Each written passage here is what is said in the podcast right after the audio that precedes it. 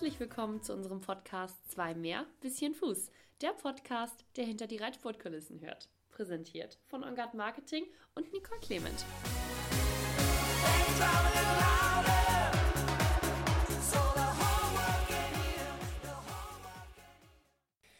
Herzlich willkommen zu einer neuen Podcast-Folge unseres Podcasts Nummer 32, die wir heute mit einem ganz, ganz besonderen Podcast-Partner aufnehmen. Ist nämlich einer der bekanntesten Springreiter überhaupt, Ludger Werbaum. Herzlich willkommen.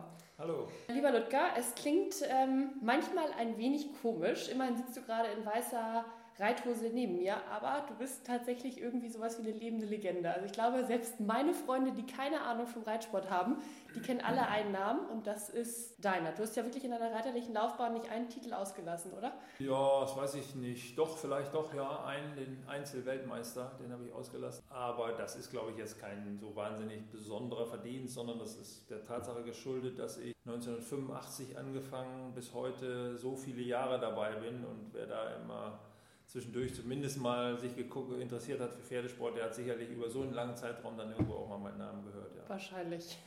Gibt es denn noch irgendeinen Titel oder irgendwas, was du gerne mal noch so gehabt hättest? Du hast gerade vom Einzelweltmeister gesprochen. Ist das was? Oder? Ja, nee. Ich bin ja jetzt mittlerweile auch schon so ein bisschen im Vorruhestand. Insofern habe ich da keine großen Titelwünsche mehr bin eigentlich ganz zufrieden. Mir macht nach wie vor das Reiten Spaß. Ich gehe gerne zum Turnier, auch immer mal wieder mit einem jungen Pferd. Wenn man das Gefühl hat, da ein bisschen produktiv äh, unterwegs sein zu können, macht das schon auch Spaß. Aber wie gesagt, große Ziele. Ich bin ja 2016 nach der Olympiade in ja, Rio äh, aus der Nationalmannschaft sozusagen zurückgetreten und damit auch so ein bisschen ins zweite Glied äh, gerückt, um auch tatsächlich jungen Leuten die Chance zu geben. Ich glaube, äh, irgendwie ist das auch ein bisschen Anspruch zu sagen, irgendwann muss man dann tatsächlich mal einen Schritt zurücktreten, weil auch gerade für die jüngere Generation ist das dann doch manchmal etwas demotivierend, wenn die Alten da zu lange äh, rumtouren.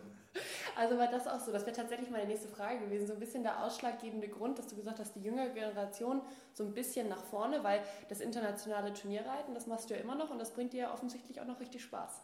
Ja, genau. Wie gesagt, es macht mir tatsächlich Spaß, äh, aber auch ist das nicht unbedingt jetzt nur an internationale Turniere gekoppelt, sondern habe auch Spaß, national mit jungen Pferden zu reiten. Das andere ist tatsächlich, hat mich länger eigentlich rumgetrieben, die Frage, wann, wann trittst du zurück oder trittst du überhaupt zurück oder wenn dann ganz.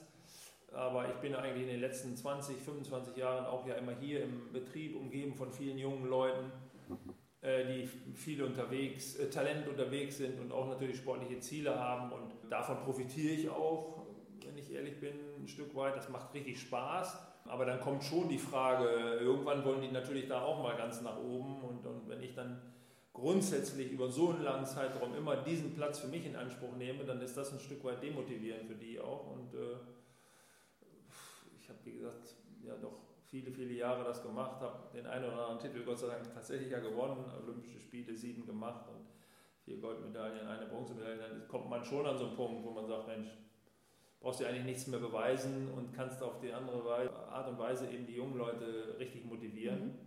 Trotzdem dann, eine sehr besondere Sichtweise, finde ich. Ja, ja, gut. Ja, weiß ich nicht. Besondere Sichtweise. Dann habe ich, das treibt einen ja auch um, äh, hört man tatsächlich auf nach guten Moment, Olympische Spiele. In meiner Karriere war das ja doch alle vier Jahre irgendwie äh, besondere Geschichten, Erfolge, auch Misserfolge. Und dann habe ich gedacht, wenn das in Rio tatsächlich nochmal irgendwie ein guter Moment ist und das auch so läuft, dass man sagt, okay, da mit einem guten Eindruck eben äh, mal eine Medaille zu gewinnen, dann den Zeitpunkt zu nutzen, um eben auch zurückzutreten. Ja. Und das habe ich dann entschlossen und auch gemacht. Absolut. Ähm, bei meiner Podcast-Vorbereitung habe ich so ein bisschen überlegt, ob ich dich oder dass es dich eigentlich wahrscheinlich total nerven muss, dieses ganze Rücktrittsgerede, weil an diesen Rücktritt aus der Nationalmannschaft gekoppelt, hast du eben gesagt, ganz aufhören, wie auch immer. Da wird man sicherlich auch oft gefragt, und willst du irgendwann noch mal ganz aufhören mit dem Reiten? Oder ist das im Moment so, dass es dich gar nicht umtreibt, das Thema? Treibt mich jetzt nicht jeden Tag um, aber zwischendurch kommt das schon mal. Das ist immer wieder die Frage, aber mehr eigentlich von mir selber, nicht so sehr von außen. Also für, ich sag mal, die Richtigen im Sport ist ja dieser Rücktritt schon, eigentlich war das erstmal ein Rücktritt. Damit ist das Thema Championate durch. Äh, Nationenpreise durch und das ist ja eigentlich doch immer noch so im Großen und Ganzen der Kern, wo sich der Sport drum dreht, wo sich auch Trainer und Kader äh, drum formen Und der Platz ist frei und deshalb kommt von der Seite da auch keine Frage mehr. Ja. Die Frage stelle ich mir ab und zu halt selber mal. Okay. Ähm, nun hast du ja aber eine ganze Reihe anderer Projekte, die dich wirklich auf Trab halten. Hier bei euch in Riesenbeck, äh, da geht es um andere Reiter, hast du eben gesagt, die hier erfolgreich auf deiner Anlage sind natürlich. Du hast in Riesenbeck ein äh, Zentrum für Turniere, ähm, Handel, Ausbildung, Hängstationen, also das volle Programm. Wie ist es dazu gekommen, dass das mal diese Größe erreicht? Ja, da gab es auch keinen irgendwie Masterplan, dem Ziel, tatsächlich dann eben äh, das so weit aufzuspannen, das ganze Thema. Ich habe halt irgendwann mal angefangen und für mich, mich entschieden, mein Hobby zum Beruf zu machen. Äh, habe dann angefangen zu reiten in verschiedenen Konstellationen und seit 1994 bin ich hier in Riesenbeck äh, selbstständig. Auch damals primär mit dem Fokus eben Turniere zu reiten und eigene oder auch für andere Besitzer Pferde zu reiten äh, und auch Turnier vorzustellen, sportlich erfolgreich zu sein, auch ab und zu mal einen zu verkaufen. Irgendwann kam das Thema, weil wir auch immer wieder mal Hengste hatten. Warum sollen wir die Hengste äh, dann im Frühjahr in der Decksaison immer zu den Deckstellen fahren?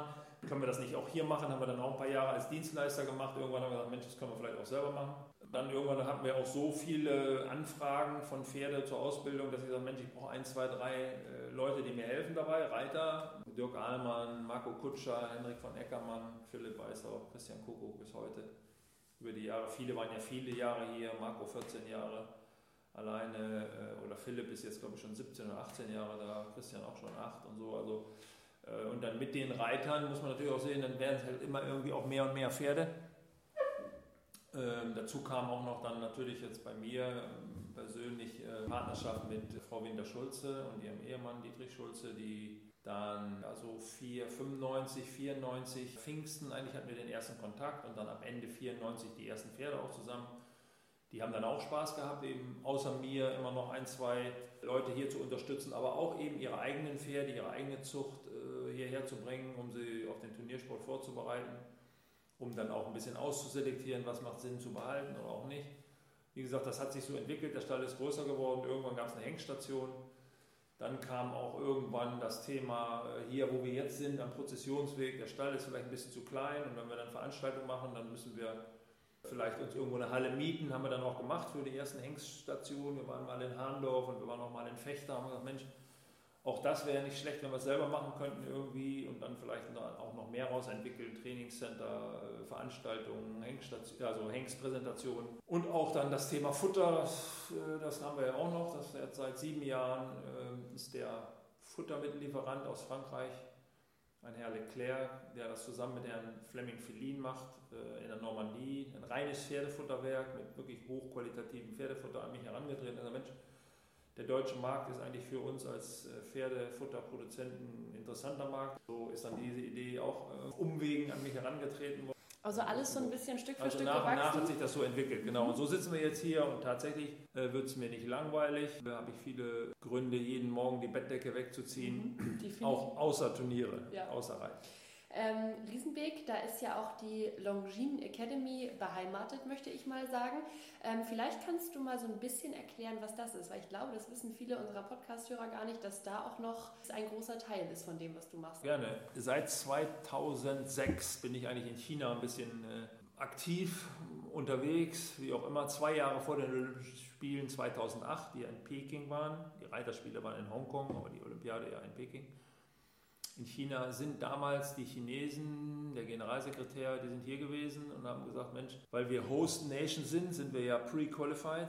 Könntet ihr oder ich mir vorstellen, auf dem Weg dahin, zwei Jahre vorher, wie gesagt 2006, das ein bisschen zu begleiten und äh, zu gucken, ob nicht chinesische Reiter in der Lage sind, da sogar mitzumachen. Dann habe ich erst nicht wirklich daran geglaubt, dass das geht. Die haben dann mir damals hier Videos vorgeführt. Lange Geschichte. Was konnte man kurz, da sehen? Dass die noch doch deutlich weit hinterher sind und das ein absolutes Entwicklungsland ist in, in Pferdesport. Aber nichtsdestotrotz haben die dann nach und nach auch Reiter hierher geschickt. Am Ende sind zwei davon übergeblieben. Die haben tatsächlich auch dann in zwei Jahre später in Hongkong geritten. Einer hat sogar das Finale geschafft von den besten 20. Huan Suping. Also da gab es den Kontakt und danach war damals auch Longines da schon stark vertreten, weil Longines ist in China eben omnipräsent, weil ich glaube 60 Prozent der Absatz des Uhrenabsatzes allein in China getätigt wird. Und dann haben wir angefangen, Turniere da äh, zu veranstalten in Peking. Und dann haben wir nach drei, vier Jahren Veranstalten gemerkt, dass da doch gerade an den Grundlagen einiges fehlt, also Horsemanship, äh, wie halte ich mein Pferd, wie fütter ich mein Pferd, Hufbeschlag, aber auch natürlich so Grundlagen Reitunterricht.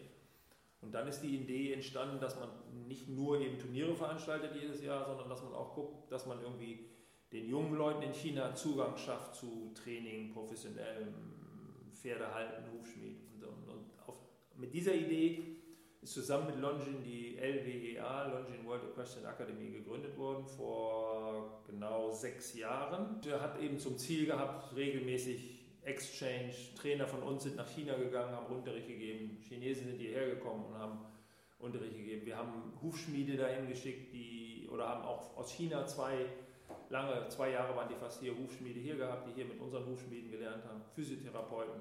Ist das begrenzt auf China? Das ist, weil Longin den Hauptfokus hat auf China, äh, sehr fokussiert auf China, aber wir haben auch aus Jakarta, aus Malaysia, aus Neuseeland, aus Australien immer mal Schüler gehabt. Einzelne, aber ja, wir haben auch eigentlich teilweise auch aus Europa, aber Europa war dann ein bisschen weniger, weil in Europa gibt es ja viele, äh, viele Möglichkeiten für junge Leute Reitunterricht zu kriegen oder diese ganzen Ausbildungen auch zu machen. Es gibt ja sogar in Deutschland, Holland und so Studiengänge für ja. Schule- und Pferdemanagement und so. Das gibt es alles in China nicht. Deshalb, wie gesagt, der Hauptfokus ist China, aber es gibt auch, wird jedes Jahr verlost, gibt es ein Summercamp hier für europäische Reiter oder andere Länder eben okay. Plätze. Mhm. Für unsere Podcast-Hörer, die können tatsächlich auch mal an dieser Stelle unsere Podcast-Folge von vor einem Jahr reinhören. Die habe ich mit Volker Wolf aufgenommen in Peking, weil wir auch da ein Turnier organisieren im äh, Shaoyang Park. Und da hat Volker ein wenig darüber erzählt, wie die Zustände am Anfang in China waren. Das passt ganz gut zu dem, was du hier gerade erzählt hast, mit Hufschmied und Platzbewässerung. Sehr abenteuerliche Geschichten, die da erzählt wurden. Ja, dieses Jahr fällt unser Turnier in China tatsächlich aus. Nicht nur dieses.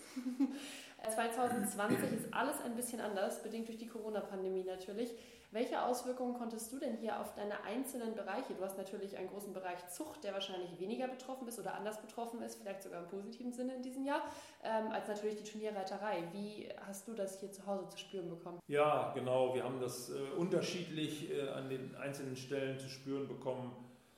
Also der Sport, der Turniersport und der Turnierstall somit, da war natürlich wenig los, wenig Turniere, viele Absagen.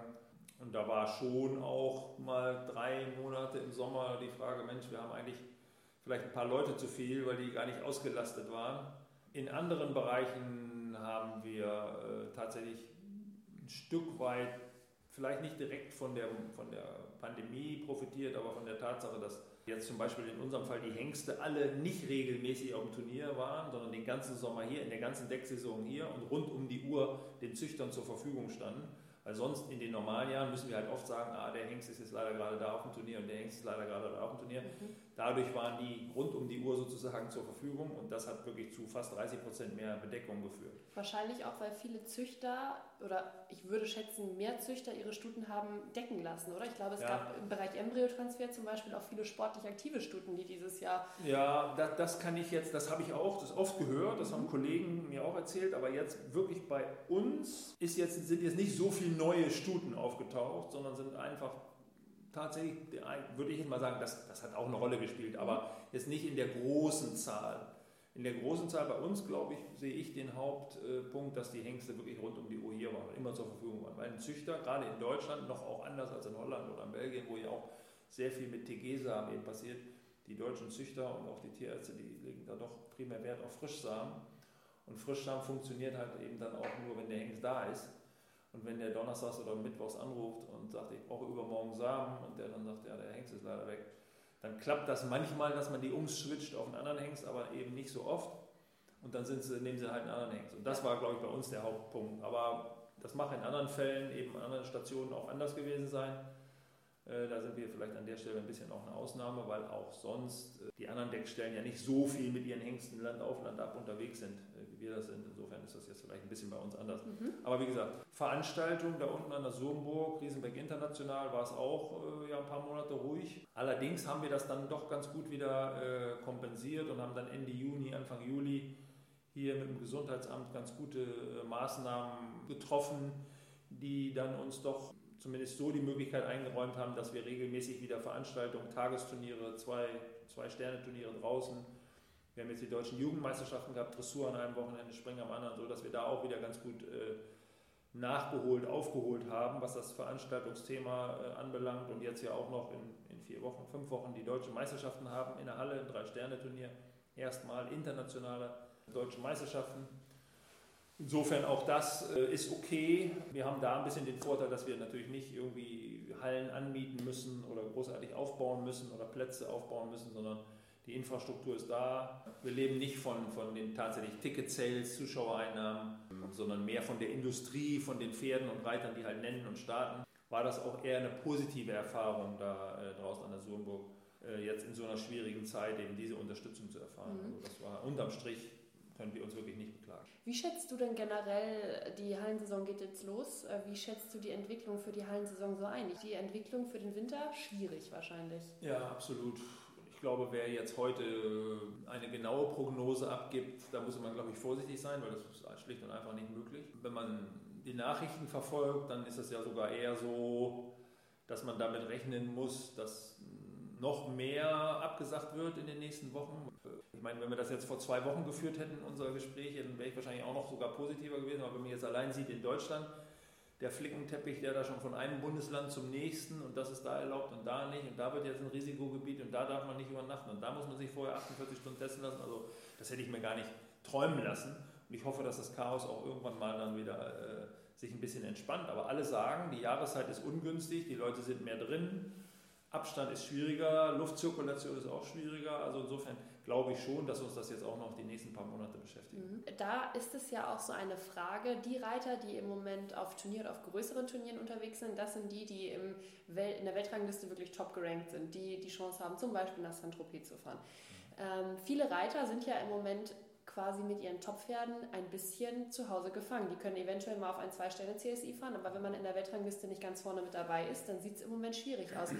Ist es auch so eine Gefahr, dass die Top-Pferde dann eventuell verkauft werden, weil die Reiter sagen, gibt ja sowieso kein Fünf-Sterne-Turnier? Die Gefahr besteht natürlich immer. Äh, die besteht auch, wenn Turniere sind. Ich glaube, dass jetzt Stand heute die Gefahr nicht größer ist als sonst. Stand heute sage ich extra deshalb, weil ich im Moment Stand heute noch davon ausgehe, dass nächstes Jahr auch die Olympiade stattfindet. Wenn jetzt aber zum Beispiel jetzt in den nächsten Tagen, soll ja im Oktober bekannt gegeben werden, ob sie stattfindet oder nicht. Ich hoffe, dass sie stattfindet wenn sie nicht stattfinden wird, dann könnte ich mir vorstellen, dass es ein paar Besitzer gibt, die sagen, ja, dann nochmal wieder vier Jahre zu warten, das weiß ich nicht, dann verkaufe ich vielleicht lieber mein Pferd. Aber Stand heute fällt mir jetzt spontan kein Fall an, wo ein Pferd jetzt verkauft wurde. Und das ist ja tatsächlich, hat es auch gegeben, die guten Pferde sind ein paar äh, gehandelt worden in den letzten Monaten, aber das wäre auch ohne Corona der Fall gewesen. Mhm. Also. Okay. Ähm, Olympia ist das eine, hast du eben schon eine Prognose abgegeben. Weltcup ist ja eine ganz andere Geschichte. Da haben wir eben schon gesagt, wow, einige Stationen wurden bereits abgesagt, sieht für den Winter gar nicht so einfach aus, weil Weltcup eben auch eine Indoor-Serie ist. Weltcup ist ja von der FEI organisiert. Wie würdest du das einschätzen, wenn eine Serie dieser Art wegfallen würde für den ganzen Springsport? Ja, das wäre schon sicherlich heftig und hätte auch gar nicht so richtig absehbare Konsequenzen und Folgen. Wenn ich ehrlich bin, möchte ich mir das jetzt im Moment nicht so wirklich ausmalen. Und Stand heute auch wieder, bitte jetzt ne, ohne Gewehr. Mhm. Stand, aber Stand heute ist es eben so, dass äh, die FEI immer noch sagt, äh, im April das Weltcup-Finale in Göteborg findet statt. Fakt ist aber auch, dass jetzt bis Weihnachten die meisten abgesagt wurden. Qualifikationen dann gerade noch La Coruña, wo ich persönlich immer davon ausgegangen bin, das ist ja auch keine Messehalle oder so, sondern eine Reitinfrastruktur mit einer Anlage, die auch nicht unbedingt lebt von Zuschauereinnahmen, die groß ist, wo man auch ein Hygienekonzept hätte finden können mit Social Distancing. Dass die jetzt tatsächlich abgesagt wird, boah, das ist jetzt nicht so das allerbeste Zeichen, aber okay. Ich gehe, wie gesagt, Stand heute immer noch davon aus, dass Göteborg stattfindet und ob es dann anstelle von 13 Qualifikationen vielleicht nur fünf oder sechs werden, äh, wäre dann sicherlich ein, ein Stück weit äh, abgespeckt, der ganze Weltcup-Circle. Äh, Aber ich hoffe, äh, dass das stattfindet und dass es Qualifikationen gibt. Und ich glaube auch, vielleicht gibt es auch noch ein oder zwei neue, die jetzt sagen, wir können das dann vielleicht dann doch irgendwie noch darstellen und dann einspringen. Aber das ist alles nur im Moment reine Theorie. Also da gibt es noch keine gibt es noch keine konkreten Pläne. Wenn der Weltcup komplett wirklich ausfallen würde, wäre das, wäre das sicherlich ganz, ganz schwierig. Weil das auch eine gewisse Signalwirkung hätte, befürchte ich, für andere Veranstalter, für andere Serien. Und dann wird es schon dünn. Mhm. Ähm, was meinst du Signalwirkung für andere Serien, dass andere Serien sich dann mehr in den Vordergrund drängen? Äh, wenn die das nicht hinkriegen und da keine Sponsoren bereit sind, das Risiko einzugehen oder Veranstalter, dann wird der eine oder andere sich das auch noch mehr überlegen. Mhm, okay. Ich glaube, es braucht drei Weltcup-Qualifikationen, um das Finale ausführen zu können. Ich lage mich nicht darauf fest, ich bin mir nicht sicher. Aber wenn es drei wären und das Finale dann zustande kommen würde, ähm, wäre das etwas, wo du auch noch dran teilnehmen möchtest? Weltcup-Turniere in diesem Jahr? Möchte schon, aber ich glaube, dann wäre ich einer von denen, die da äh, keinen Startplatz kriegen würden. Mhm. Weil dann machen das die ersten 30 der Weltrangliste und die anderen schauen zu, ganz klar. Mhm. Das ist natürlich auch als Reiter, okay, also wenn wir mit dir reden, du bist schon unzählige Male da mitgeritten, mhm. Aber wenn man dafür brennt, da mitzureiten, ist das ja auch relativ demotivierend. Ja, ja, absolut. Eine Station, die als Weltcup eben noch stattfinden soll, und da planen wir auch ganz fleißig dran. Wir haben gerade, ich glaube, in der vergangenen Woche die ersten 1000 Tickets verkauft für unsere Weltcup-Veranstaltung in Leipzig bei der Partner Pferd. Übrigens, das wird in Chargen verkauft, weil die ersten 1000 waren natürlich auch schon nach zwei Tagen ausverkauft für Freitag, Samstag, Sonntag. Aber Leipzig stand heute, sagen wir immer wieder, soll stattfinden. In Leipzig bist du auch schon einige Male geritten, richtig? Ja. Und ähm, Leipzig ist ja auch recht besonders, weil da eben mehrere Disziplinen zusammenkommen, zum Beispiel das Fahren, das Voltigieren ähm, und auch für das Weltcup-Finale 2022, wo eben auch die Dressur eingebunden wird. Wie ist das für dich äh, mit den anderen Disziplinen? Ist das was Besonderes, was Schönes? Ja, das ist schon was Besonderes. Das ist das kommt immer ein bisschen auf den Standort an, ob das schön ist. Äh, und das ist aber tatsächlich in Leipzig, weil die Infrastruktur so groß ist und so großzügig ist mit so vielen Hallen und so viel Platz, so viel Quadratmeter Breitfläche, Ausstellungsfläche, ist das, bietet sich das nahezu an und ist das tatsächlich schön. Gibt das auf kleineren Flächen, da ist das dann manchmal schon, da muss man morgens früh oder abends spät und zwischendurch kann man gar nicht reiten und seine Pferde nicht rausnehmen und so. Also das ist dann nicht immer super schön, aber tatsächlich ist der Standort Leipzig für so ein Event mit diesen vielen Disziplinen äh, prädestiniert Welche Erinnerung hast du denn so an Leipzig? Wie hat es dich da immer so getroffen? Ich habe Leipzig anders als Christian Ahlmann, der da ja, ich meine, Seriensieger ist. Einmal war ich Zweiter beim Weltcup-Finale 2000 mit Gladys. Äh, habe auch mal das Championat gewonnen. Ähm, aber außer, dass ich jedes Jahr trotzdem wirklich gerne hingefahren bin, weil es super begeisterungsfähiges Publikum ist, was auch, zumindest habe ich das Gefühl, äh, mich da immer sehr willkommen heißt äh, sportlich noch nicht das ganz große gerissen. Okay, aber vielleicht, es steht ja noch einiges an. Wir haben eben darüber geredet, 2022 Weltcup-Finale im eigenen Land. Ist das nochmal was, wo du richtig Lust drauf hättest? Ja, wenn, das muss man dann sehen zu der Zeit. Ich würde jetzt nicht mich so weit aus dem Fenster lehnen wollen, zu sagen, ja, das ist mein Ziel und dem ordne ich jetzt alles unter. Und das, also das wäre tatsächlich ein bisschen übertrieben. Äh, wenn das dann so ist und die Pferdesituation so ist, wie sie heute ist, oder wenn das jetzt nächstes Jahr 21 schon wäre, dann würde ich sagen, ja, aber jetzt nochmal fast ja zwei Jahre nach vorne rauszublicken, das lasse ich in Ruhe auf mich zukommen. Äh, sollte ich nicht aktiv am Start sein, werde ich mir das sicherlich mit großer Freude anschauen. Mit Sicherheit. Ähm, bis 2022 ist ja auch noch ein bisschen hin und es geht ein bisschen Zeit ins Land. Ähm, ein anderes Highlight, was aber in diesem Jahr noch ansteht, du hast es eben gesagt, ist die Deutsche Meisterschaft der Springreiter, die hier in Riesenbeck ausgetragen wird und zwar im Rahmen eines Drei-Sterne-CSIs.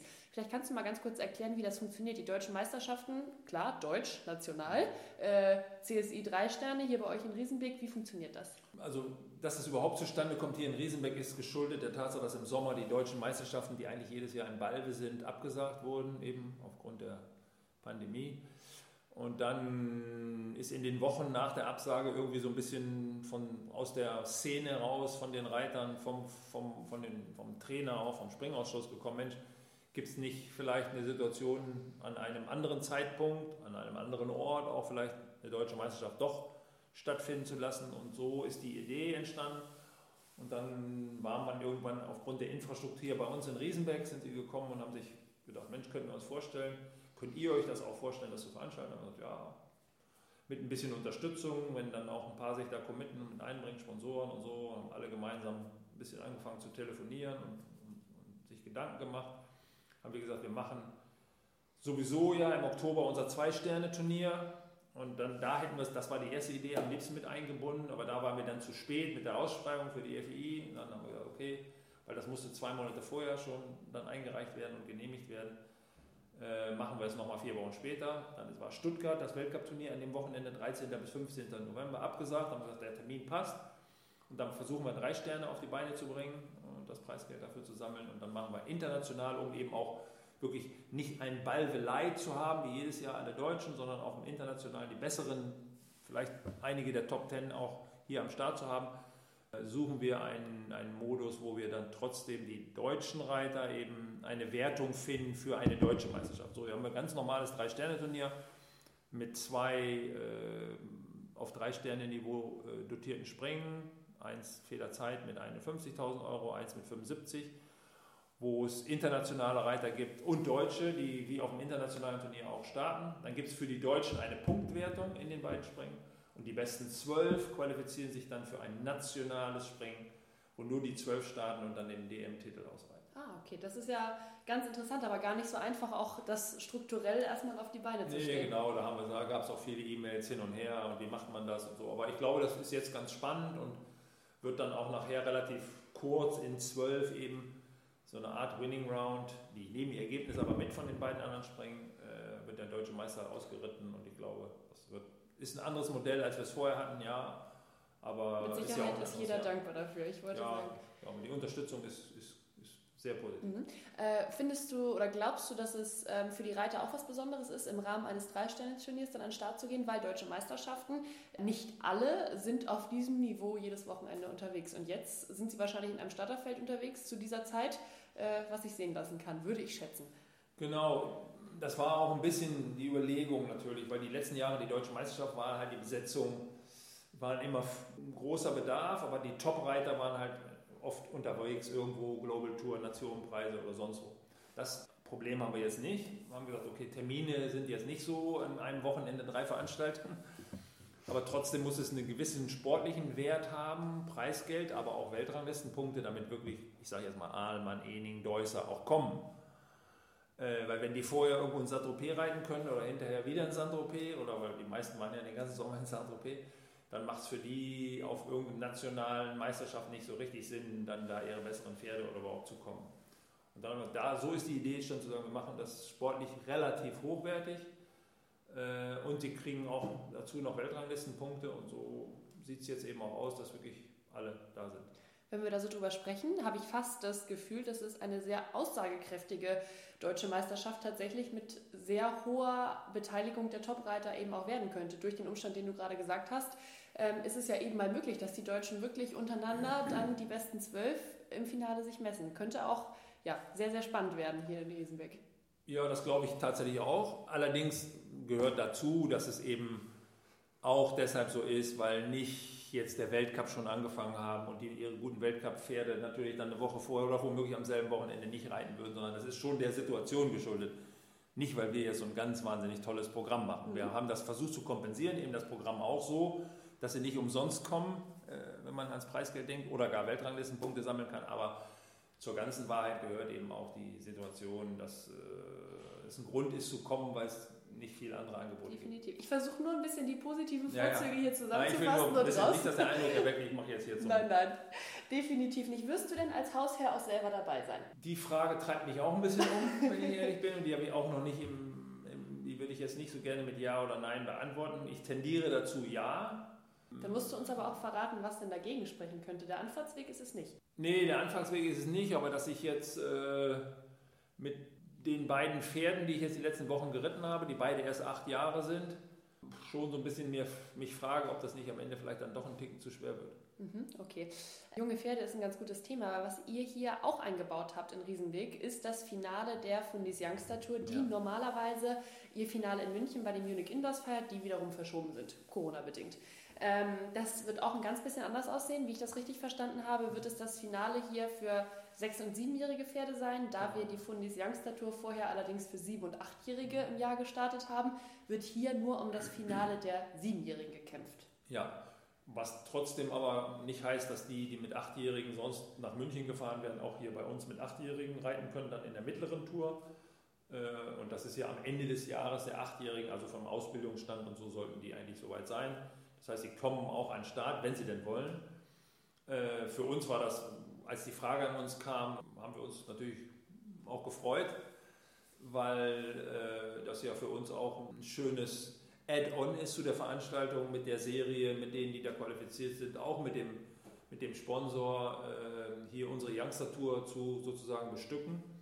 Dann hat es zwei, drei Gespräche gegeben. Wie gesagt, wir haben dann gesagt, wir machen sonst, haben das immer gemacht, Ende des Jahres Sechsjährige auch dazu zu nehmen. Das war dann für Engard, für Volker Wolf kein Problem. Ähm, das dann hier auch dieses Jahr mal, das ist ja wie gesagt eine Ausnahme, es ist nicht eben München Light oder wie die deutsche Meisterschaft auch nicht Balve Light ist, ist ein Kompromiss gefunden worden und ich glaube, da sind alle richtig happy mit, dass wir das Finale hier haben. Du hast eben gesagt, deine Pferde sind nämlich auch erst acht Jahre mhm. jung, also natürlich dieses Jahr Ende achtjährig und am Ende des Ausbildungsstand eines Achtjährigen. Mhm. Rein theoretisch könnten die Pferde ja in diesem Jahr sogar noch in der Youngster Tour an den Start gehen. Mhm. Äh, deine Pferde sind erfahrungsgemäß jetzt ein wenig weiter. Mhm. Äh, ist das aber etwas, was du immer noch sehr gerne machst, junge Pferde so in den Sport bringen? Ja, auf jeden Fall. Und das ist ja so, jetzt mal vom Alter her, das ist ja immer auch ein bisschen, wann sind die Pferde in den Sport gekommen? Diese beiden Achtjährigen, die ich jetzt habe, die haben auch siebenjährig schon Youngster-Tour gemacht, sechsjährig schon und so. Also die sind für einen Achtjährigen relativ weit. Mhm. Aber es gibt ja auch Achtjährige, die halt noch nicht so viel vorher gegangen sind, vielleicht sogar eine Stute, ein, zwei Jahre in der Zucht gewesen oder so.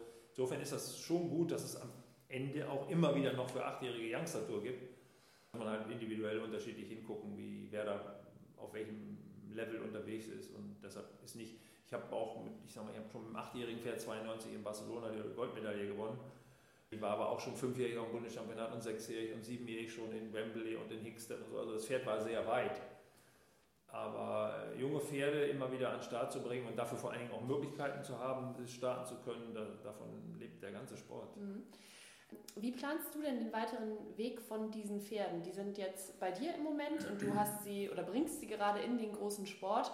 Ähm, du hast aber für dich selber gesagt, du machst ein bisschen Platz für die Jungreiter, eben ja. auch im deutschen Team. Genau. Wenn sich so ein Pferd jetzt als absolutes Top-Pferd herauskristallisiert, wo du denkst, hm, die hätte vielleicht mit meinem Philipp, mit meinem Christian nochmal eine Chance, irgendwie in das deutsche Team zu kommen, überlegst du dann schon irgendwie, das Pferd könnte zu dem passen? Oder? Ja, das immer mal. Zwischendurch überlege ich das. Da gibt es zwei Überlegungen. Einmal diese Überlegung oder eben die Überlegung zu verkaufen. Mhm. Okay, ganz einfach.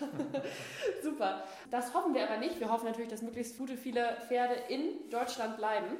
Ja. Ähm, auch für unser nächstes Jahr, was hoffentlich, du hast es eben gesagt, mit Olympia bestückt sein wird, mit wieder Championaten und dass der Sport sich da wieder ein bisschen stabilisiert. Ja, bis dahin wünschen wir dir viel Erfolg bei deinen deutschen Meisterschaften hier in diesem Jahr. Danke sehr. Und vielen, vielen Dank für deine Zeit. Ja, ich danke auch.